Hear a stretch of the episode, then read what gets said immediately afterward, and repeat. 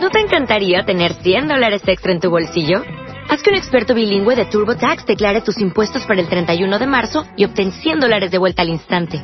Porque no importa cuáles hayan sido tus logros del año pasado, TurboTax hace que cuenten. Obtén 100 dólares de vuelta y tus impuestos con 100% de precisión. Solo con Intuit TurboTax. Debes declarar para el 31 de marzo. Crédito solo aplicable al costo de la presentación federal con TurboTax Full Service. Oferta sujeta a cambios o cancelación en cualquier momento.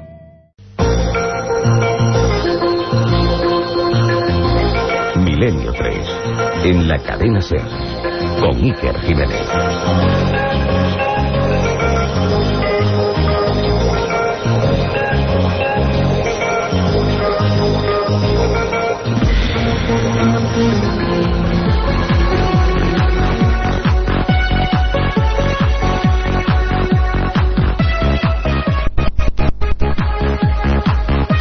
Noches, 17 minutos. Estamos aquí recién llegados, recién descendidos prácticamente del avión. Mm, Hemos venido desde La Coruña, desde ese castillo de Santa Cruz.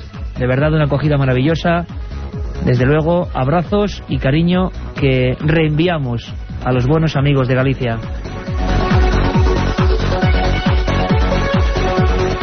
Y es que resultó ser la primera salida de este programa, salida con público, y desde luego no podemos más que sentirnos satisfechos por esa sensación de amistad, de compañerismo, de curiosidad y de respeto y amor por el misterio. Es por eso que nos hemos traído los bártulos para prácticamente en el espacio, en el cielo, en el avión, estar preparando este programa que tiene mucho que ver con eso, con las alturas, con los enigmas que vienen del cielo. Ayer hablábamos de la oleada gallega, una de las más extrañas, y hoy vamos a intentar escanear lo que es nuestro espacio aéreo y saber qué está ocurriendo a nivel misterioso, porque están pasando cosas a potencia que creían que eran artefactos de los enemigos. Al revés ocurría, pero a veces inmateriales, simplemente una especie de cosa incandescente de unos dos o tres metros de diámetro, se hicieron realmente célebres. Es un asunto que viene de antiguo, pero que, como si fuera un guadiana, de vez en cuando vuelve a saltar a la palestra. En España, en las últimas horas ha habido noticias de este tipo. Viajaremos hoy a Castellón, un lugar donde no es muy peculiar tampoco que haya sucesos de tipo ovni, pero la noticia ha estallado en Segorbe y queremos saber qué ocurre, qué pasa. Vamos a hablar también de casos ocurridos en Mallorca. Iremos de lo más alto del cielo a lo más oscuro y frío de las profundidades. ¿Os acordáis, verdad, de aquel extraño sonido que mantenía en vilo a buceadores, eh, navieros, personas que saben del mundo submarino? Pues bien, parece que ha habido nuevas noticias, unos hablan de fraude, otros hablan de investigaciones, otros de animales. Milenio 3 nunca deja los casos, no solo los cuenta, hace un seguimiento minucioso de cada uno de ellos. Y hoy tenemos nuevas noticias. Y aquí estamos todo el equipo, Katia Rocha, Carmen Porter, Carlos Barroso, este que os habla vuestro amigo Iker Jiménez, y a los mandos con una bofetada, se puede decir así. Digamos, podía reflejar muchos sentimientos, muchas contradicciones, muchas cosas que tenemos planteadas, cuadriculadas y que de repente se rompen. Foo Fighters, su nombre. 2 de febrero del 88, de Torrejón de Ardoz, que registran perfectamente, sin género de duda, lo que pasó esa noche, esa tarde-noche. Porque los hechos ocurrieron desde las 7 y se prolongaron hasta las 10, ni más ni menos. Tres horas de objetos extraños en el espacio aéreo español. Vamos a escuchar a ese piloto de la compañía Eudeli llamando, poniéndose en contacto con otras tripulaciones y asustado comentando lo que acaba de pasar delante de sus ojos. Aurelio 104, adelante. Sí, miren, nos acabamos de cruzar a nuestro nivel 110 con unas luces azules con estela blanca seguidas de cuatro más y bueno, no sé si usted tendrá algún tráfico notificado por esta zona y este nivel. En ruta pues para nuestra... 04, Madrid Control no tiene ningún tráfico conocido en esa zona. Recibido 104.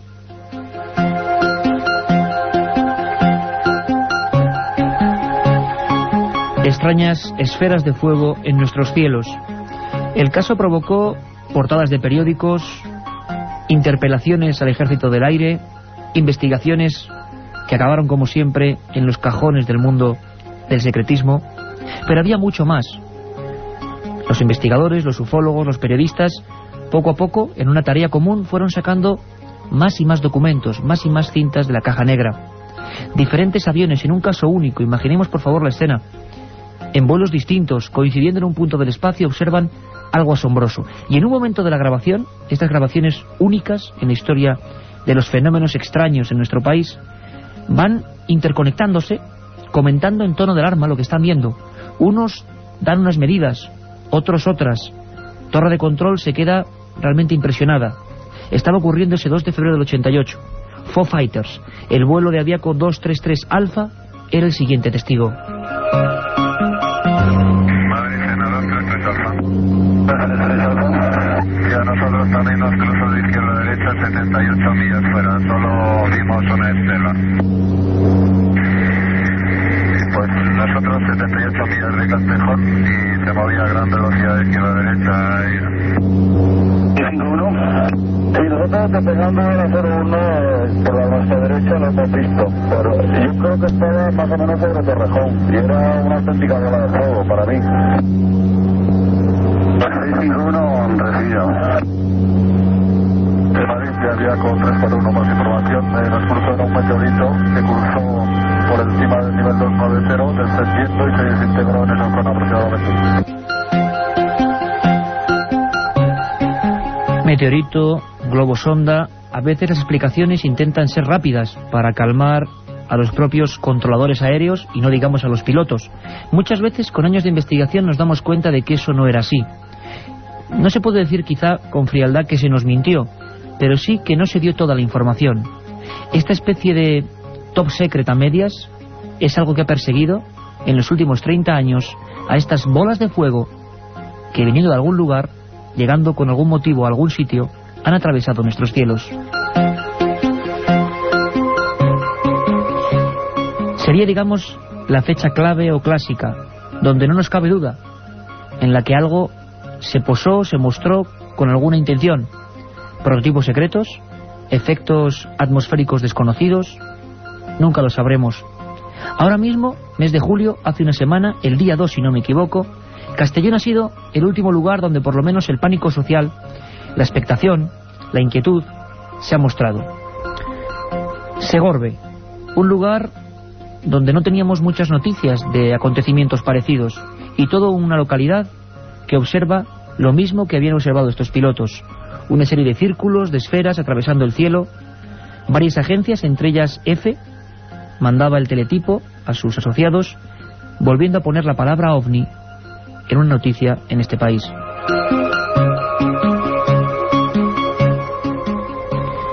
Nuestros compañeros de Segorbe, de Cadena Ser Castellón, nos resumen la historia, Alejandra Mariner lo hace, de esta forma. Bolas de fuego, así fue como las calificaron quienes levantaron la vista esa noche en Segorbe y observaron como una serie de objetos rojizos cruzaban el cielo ante el asombro de todos. Nadie sabía de dónde salían ni dónde se dirigían, pero era inevitable seguirlas con la mirada. Las llamadas alertando del suceso se agolparon en la centralita de la policía local. La primera idea que surgía de la boca y el pensamiento de los vecinos era que un ovni visitaba la comarca del Alto Palancia. Pero la siguiente hipótesis que se barajó, además de encasillar el avistamiento como un fenómeno extraño fue que podría tratarse de un lanzamiento de aerostatos o pequeños globos que se elevaban en el firmamento aprovechando el menor peso del gas emanado de la combustión. Finalmente, esta fue la explicación final que ofrecieron las autoridades municipales del enigmático suceso, que los singulares y volátiles círculos de tono rojizo fueron globos aerostáticos lanzados desde el patio de un seminario donde se estaba celebrando una fiesta de fin de curso. Esta fue la versión oficial, como decimos, aunque ningún representante del seminario llegó a confirmar pero al menos sirvió para convencer a algunos, que no a todos, los que aquella noche vieron algo insólito volar sobre el limpio y estrellado cielo segorbino. La otra realidad. Milenio 3. En la cadena Ser. Ocurría apenas hace una semana, de nuevo las preguntas en las calles, en las ciudades, de nuevo la inquietud, las polémicas entre personas que creen, yo creo que esto no es cuestión de creencia, sino de descubrir si hay una verdad, si los casos son explicables, y Milenio 3 quiere estar siempre ahí, cuando los casos son misteriosos o se resuelven. La agencia F decía o comunicaba, tiempo después, un par de días después, que un investigador de este tipo de fenómenos se había dirigido, era el único, a Segorbe, para intentar entrevistar a las personas, eh, sacar conclusiones. Ese investigador, miembro de la Sociedad Española de Investigaciones Parapsicológicas, era Gabriel Gómez. Y lo tenemos en conexión directa desde Castellón. Gabriel, buenas noches, compañero. Hola, muy buenas noches. Encantado de que estés con nosotros. Gabriel, mm, sé que es difícil resumir, pero ¿qué ha ocurrido en Segorbe? Lo contaban, lo contaban los compañeros Alejandra Marinier de Cadena Ser Castellón. ¿Has podido averiguar algo? ¿Había realmente esa expectación que parece que, digamos, destilaban los teletipos allí en esa localidad? Bueno, eh, para empezar, pues eh, comentaros que yo estoy en Alicante y, el suceso fue en, Segorbe, en Valencia y bueno, y sí que hubo algo de, expectación, pues de todo hubo, o sea, hubieron personas que no lo vieron, hubieron personas que sí, hubieron personas que se lo habían comentado, habían otras personas que, que no, y bueno, y, como habías estado comentando y tal y como habéis hablado en la introducción, pues ha habido una serie pues, de polémicas, si era, no era, si los, los pequeños aerostatos estos, y bueno, y lo que sí que se habla, pues, ese tipo de ovnis, sin entrar en, en hacer una evaluación de ovni con naves extraterrestres, este tipo de cuestiones, pues sí que vieron estas bolas de fuego pues atravesar con una cierta velocidad el espacio aéreo, si bien algunos dijeron que, que no, que iban bastante despacito. Eh, es un caso bastante curioso porque Mm, hay una gran cantidad de personas que han visto unas cosas y han visto otras y hay unos puntos de vista bastante Es curioso, hay un fenómeno y parece, Gabriel, que la interpretación varía mucho, ¿no? Te encontraste, como dices, diferentes testimonios. ¿Cuántos más o menos? ¿Cuánta gente se podría calcular que en esta localidad observó ese fenómeno en el cielo? Pues no lo sé, eso, con, seguridad, porque aunque tú estés con varias personas diarias, está hablando con unas y con otras, pero yo calculo que de como poco mm, las, las 500 personas, yo creo que sí. 500 personas. Quizá, quizá esté dando una cifra un poquito aleatoria, pero yo, yo pienso que sí, porque tú piensas que fue en la madrugada eh, del sábado 28 al domingo 29 de junio, eh, la gente pues sale a la calle, toma la fresca y es son momentos en que la gente pues suele estar pues más atenta a lo que hay por encima suya. Y fue en ese momento cuando vieron aparecer este tipo de voladas de fuego, entre comillas, en dirección sureste, noroeste, es decir, de la dirección de la localidad cercana de Galdo hacia la localidad de, Navajas.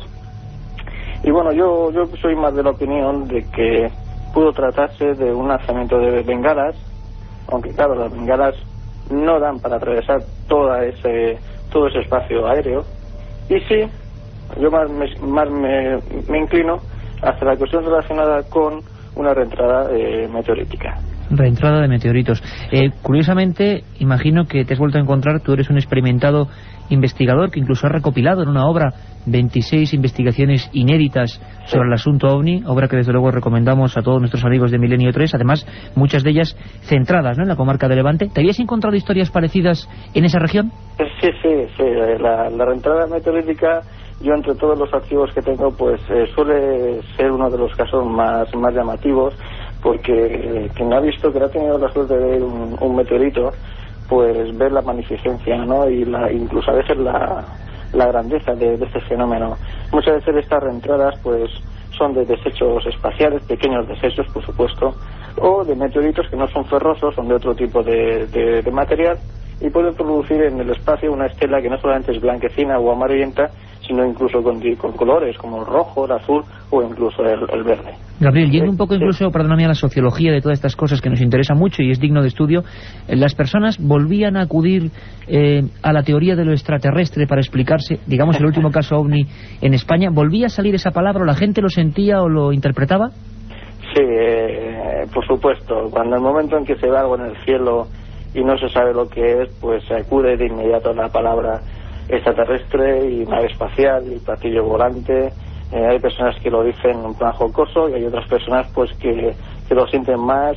Pero bueno, dentro del fenómeno OVNI pues hay, como todo el mundo sabe, bastante desconocimiento porque es un, un fenómeno muy complejo de, estudiar que debe de ser abordado desde, muchos puntos de, de vista y eh, por desgracia siempre que se ve algo en el cielo que no se logra identificar pues de inmediato viene a la mente por la palabra ovni y de inmediato se forma en la mente una cuestión de asociar eso que hemos visto por un ovni que es una nave espacial de otros mundos. Hace apenas una semana hablábamos también con camioneros de Salamanca, muy asustados, habían visto algo muy parecido y es muy interesante también para mostrar la otra cara, cómo demostrar también y contar a la gente cómo se investiga para que mm, podamos llegar a casos resueltos, que creo que también son positivos, ¿no? Saber cuándo algo desde luego queda resuelto. Sin embargo, la centralita de allí de policía recibió un sinfín de llamadas, como nos contaban nuestros compañeros, y lo que es cierto es que se dio una primera hipótesis, ¿no? Hablaban de una especie de globos. ¿Tú eso lo has podido descartar o no te suena muy fiable?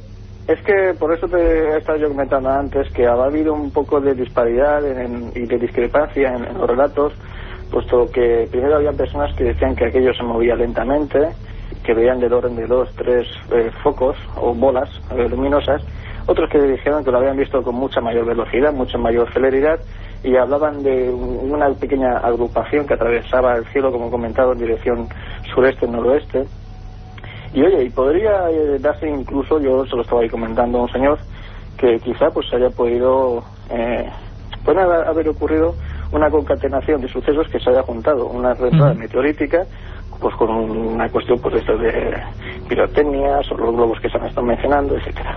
Por lo tanto, tenemos eh, la polémica servida, seguirá ahí, pero parece que este caso puede ser explicable. Gabriel Gómez, compañero, pues muchísimas gracias por darnos el último punto, quizá del último caso OVNI, queremos estar siempre a la última, que como siempre, y más aún en verano, dicen algunos que bueno, porque son serpientes de verano, y otros porque la gente mira más al cielo, pues surgen siempre en la palestra informativa. Un abrazo, compañero, gracias. Un abrazo a vosotros. Buenas noches. La otra realidad. Milenio 3, en la cadena Ser.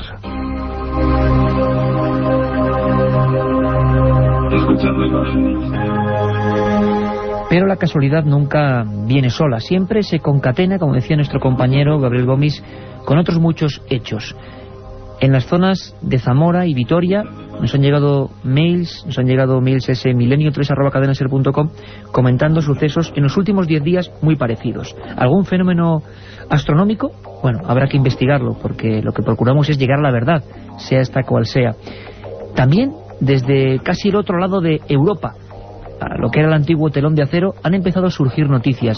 Es curioso porque desde la llegada de la perestroika ha habido una apertura para este tipo de temas. Mucha gente nos pregunta si en los países de la antigua zona del este también se ven estos fenómenos. Caramba, que si se ven. Rodrigo Fernández nos cuenta desde Moscú, el corresponsal de la cadena SER, el caso que ha ocurrido recientemente y que ha llenado de nuevo, como hacía muchos años, las portadas de algunos periódicos moscovitas, entre ellos Pravda. Escuchamos, vía Moscú, a Rodrigo Fernández. Un ovni cruzó hace unos días los cielos de los alrededores de Moscú, dejando una estela multicolor. El testigo del fenómeno logró hacer varias fotografías del ovni, que llevó la reacción del popular periódico Komsomolskaya Pravda. Artyom Mikhailov, de 30 años, relató que en el cielo oscuro de pronto vio una extensa franja brillante, que en un primer momento tomó por la huella de algún avión. Pero luego comprendió que no podía ser, porque la franja, amarillenta y con visos verdosos, serpenteaba e iba precedida de una miríada de puntos brillantes. Volaba a gran velocidad, sin hacer ningún ruido y con una trayectoria extraña, subiendo y bajando, y desprendía corrientes luminosas, recuerda Artyom. El ovni se encontraba, según él, a unos 600 metros de altura y a unos 2 kilómetros del lugar desde donde lo observaba. Representantes de los aeropuertos moscovitas de Seremino y aseguraron que no habían lanzado ningún tipo de sondas y que no sabían a qué se podía deber el extraño fenómeno.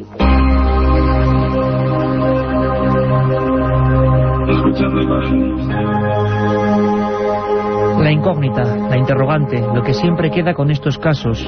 Y como siempre también, quizá dentro de 20 años, de 15, de 30, nunca se sabe con certeza, descubramos una porción de la verdad. Sabéis que todo el verano, a las 10, sábados y domingos, Milenio 3 y por supuesto también este día el domingo, de 3 a 4. Y que intentamos, mm, cambiando sábados y domingos, por la excepción hecha en La Coruña ayer, llevaros la última información de lo que está pasando en todo el mundo en torno a los misterios. Y aquí tenéis una muestra, ocurra donde ocurran los hechos, ahí están los corresponsales de la cadena SER. Os preguntabais muchos por esos casos clásicos, terribles. ¿Cuándo empezó la Unión Soviética, la antigua URSS, a hablar de estos temas? Y hubo una historia que recordamos una madrugada que tiene que, sin duda, unirse a estos últimos hechos que han llegado a la portada del Pranta. Ocurrió en 1989, en una población a 500 kilómetros del Moscú, llamada Voronezh. Un lugar industrioso, gris, donde casi nunca ocurría nada, medio millón de habitantes. Y de repente, yo lo recuerdo perfectamente, el telediario Primera Edición abría con una noticia increíble. Extraterrestres aterrizan en una ciudad de la URSS. Se hablaba en esa noticia, en esas crónicas, que ocuparon de nuevo las portadas de los periódicos y páginas interiores, de unos niños, de un centro escolar, de cientos de testigos y de no solo una esfera que había tomado tierra, sino de misteriosos seres en torno a ella. El caso de Voronez acabó también envuelto en enigmas, envuelto en respuestas que nunca acabaron de darse. Lo quisimos recordar, ahora que en la ya conocida como Rusia ocurren casos, se demuestra que el fenómeno ovni, que las bolas de fuego, es algo internacional, que no se ve de lenguas ni de razas. Ahora queremos recordar aquella historia. Vamos a abrir por segunda vez nuestro archivo secreto, donde guardamos un montón de expedientes que están ahí, y vamos a, recrear, a, recrear, a revivir, a intensamente... Voronezh, a unos 500 kilómetros al sur de Moscú. 21 de septiembre de 1989. Ocho y media de la tarde. Tres niños, Julia, Basia y Sena, salen de la escuela y se dirigen a sus casas atravesando un parque en pleno corazón de la ciudad rusa. De pronto, descubren un gran disco rojizo que emite una luz brillante. Con lentitud, la bola luminosa continúa su descenso y se posa sobre la Tierra.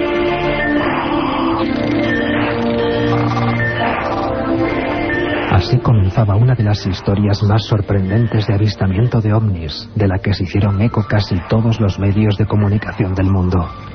Según los testigos que presenciaron el fenómeno, el disco se abrió y de él salieron tres figuras de humanoides de unos tres o cuatro metros de altura, con tres ojos muy luminosos. Las criaturas estuvieron acompañadas en todo momento terreno y descubrieron las pisadas de los supuestos extraterrestres, así como las huellas dejadas por la nave y restos de piedras extrañas. El por aquel entonces gobierno soviético guardó silencio y decidió no investigar el caso, que aún hoy sigue siendo uno de los grandes misterios de las supuestas visitas realizadas por seres de otros planetas. La otra realidad. Milenio 3. En la cadena Ser. 1937. 200 personas mueren trágicamente en el santuario de la Virgen de la Cabeza. 1971 aparece el fenómeno de las caras de Belmez. 2003. ¿Qué relación existe entre estos dos episodios? Descúbralo en Tumbas sin nombre. Un apasionante libro de Iker Jiménez y Luis Mariano Fernández. Una tragedia, un misterio, una investigación. Editado por Editorial Edad. Milenio 3. Periodismo de lo desconocido. En la SER.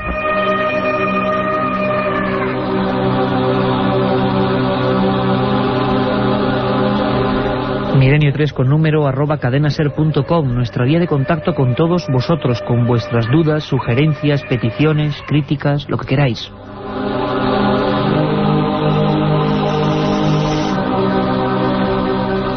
El caso de Borónez, por supuesto con muchos hechos legendarios. Parece ser que eso del niño que desapareció, esa supuesta arma, no fue tal. Como siempre, alguien ve algo, pero luego la interpretación varía. También parece ser que el torbellino del miedo psicosocial se unió a todos los niños y profesores que fueron testigos de aquella historia. La pregunta es, ¿qué ocurrió de verdad? ¿Qué es lo que estaba allí enfrente? Y luego, ¿cómo ellos lo imaginaron? Y es que en una sola semana la actualidad informativa da para mucho, recorriendo España. nos vamos a las Islas Baleares. Allí, el periódico Última Hora, diario Última Hora, en su edición del 8 de julio, volvía a sacar un tema que nos inquietó en su día. Titulaba así, Buceadores catalanes aseguran haber escuchado sonidos extraños en la costa. Y desde luego que sabíamos a qué se referían. Ya desde hace algunos meses, muchos investigadores, incluso submarinistas profesionales, intentando captarlos, hablaban de una especie de martilleo, de traqueteo, en lo más profundo de las aguas de Sawyer. Han pasado muchos días y da la impresión de que las investigaciones no han llegado a buen puerto, nunca mejor dicho. Sin embargo, cuando todo estaba en calma, cuando se habían barajado sonidos de un tipo de tiburón, eh, perforaciones clandestinas en el fondo del mar. Cuando se había barajado de todo, de repente, el silencio. Y ahora se ha roto. Nuevos testigos, nuevos casos. Y por supuesto, Milenio 3 se marcha a Mallorca, en lugar de los sucesos.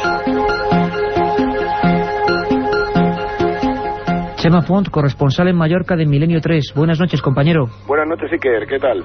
Pues perfectamente, intentando, bueno, saber asimilar un poco la información, mm, coordinarla, porque parece que los sonidos misteriosos, no sé si hablamos de los mismos, han surgido. Es el mismo lugar, Chema. Cuéntanos un poco primero cuál ha sido la noticia y luego tus primeras indagaciones.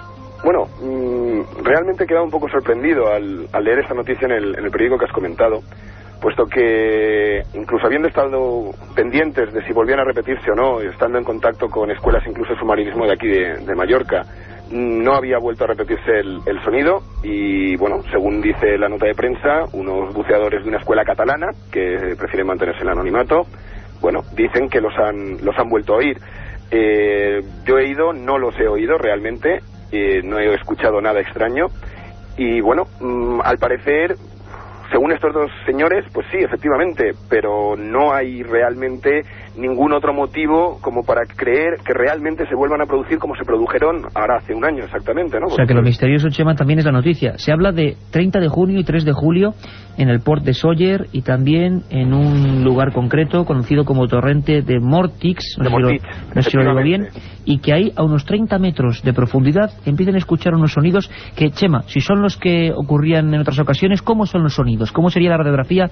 ¿Qué se está escuchando o qué se ha escuchado eh, ahora o antes, o en ambas ocasiones, los en las estaciones de Mallorca? Los sonidos actuales, que efectivamente están eh, exactamente en la misma zona en la, en la que se produjeron la otra vez. De hecho, en, en esta misma nota aparece Calatuent, que es donde el compañero Pedro Amorós eh, estuvo, estuvo realizando sus grabaciones.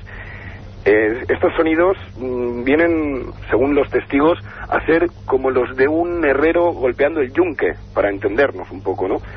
Pero difieren del, del sonido que daría el, el mar al, al, hacer vacío en una cueva submarina, según estos expertos submarinistas, que no se han manifestado al respecto y que prefieren no volver a oír hablar del tema por los problemas un poco que les, que les trajo de visionarios, etcétera.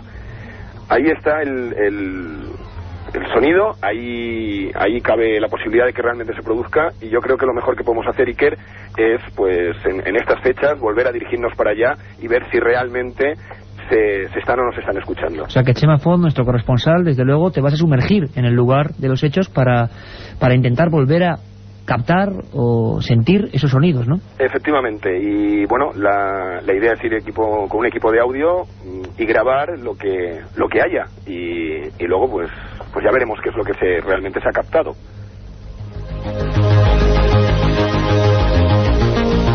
Y es que las teorías, bueno, primero, la repercusión social en su época, cuando ya lo comentábamos aquí en Milenio 3 en esa primera emisión que dedicábamos al asunto de los sonidos de Mallorca, la repercusión a nivel de los medios de Islas Baleares ha sido tremenda, ¿no? Es decir, pocas veces un tema misterioso eh, copaba tantas páginas y tantas horas de radio y televisión. Efectivamente, pero no ha sucedido así esta vez. De momento considero que la nota ha pasado bastante desapercibida, quizás un poco por lo enigmático, el, no decir quiénes son, no decir a qué escuela catalana que comentan pertenecen, etcétera. Pero el año pasado es cierto que incluso el, la Universidad de las Islas Baleares se preocupó del tema.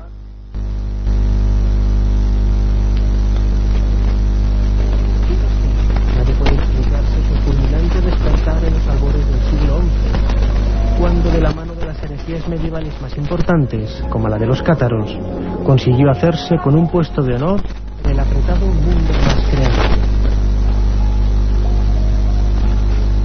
Genio 3, con Iker Jiménez, en la cadena SER. Pues es la historia perdida, esas cosas que nunca se nos han explicado bien y que Nacho Ares, director de la revista de arqueología, recoge cada semana en las madrugadas, hoy de manera especial para mostraros a otro público, casi como si fueran porciones de un puzzle que nunca ha acabado de encajar del todo. También hay otra historia que personalmente me apetecía mucho, y es que vemos en ese milenio 3 arroba cadenaser.com que hay un sinfín de amigos y de amigas que nos preguntáis por temas que hemos tocado recientemente. Pues, por ejemplo, eh, temas como la sábana santa, incluso hace poco el crimen de Cuenca, los acamantecas. ¿Cómo podemos, digamos, retomarlos, aunque sean por espacio de un minuto? Pues haciendo lo que vamos a hacer, poniendo nuestro particular cronómetro Y resumiendo 60 segundos del pasado de este programa. Ayer cumplíamos ni más ni menos la emisión número 100 desde el castillo en La Coruña. Una experiencia realmente alucinante. 100 programas dan para mucho. El segundo de ellos lo dedicamos a las casas encantadas. Y más concretamente a casas encantadas, pónganse también comillas, donde había intervenido la Policía Nacional.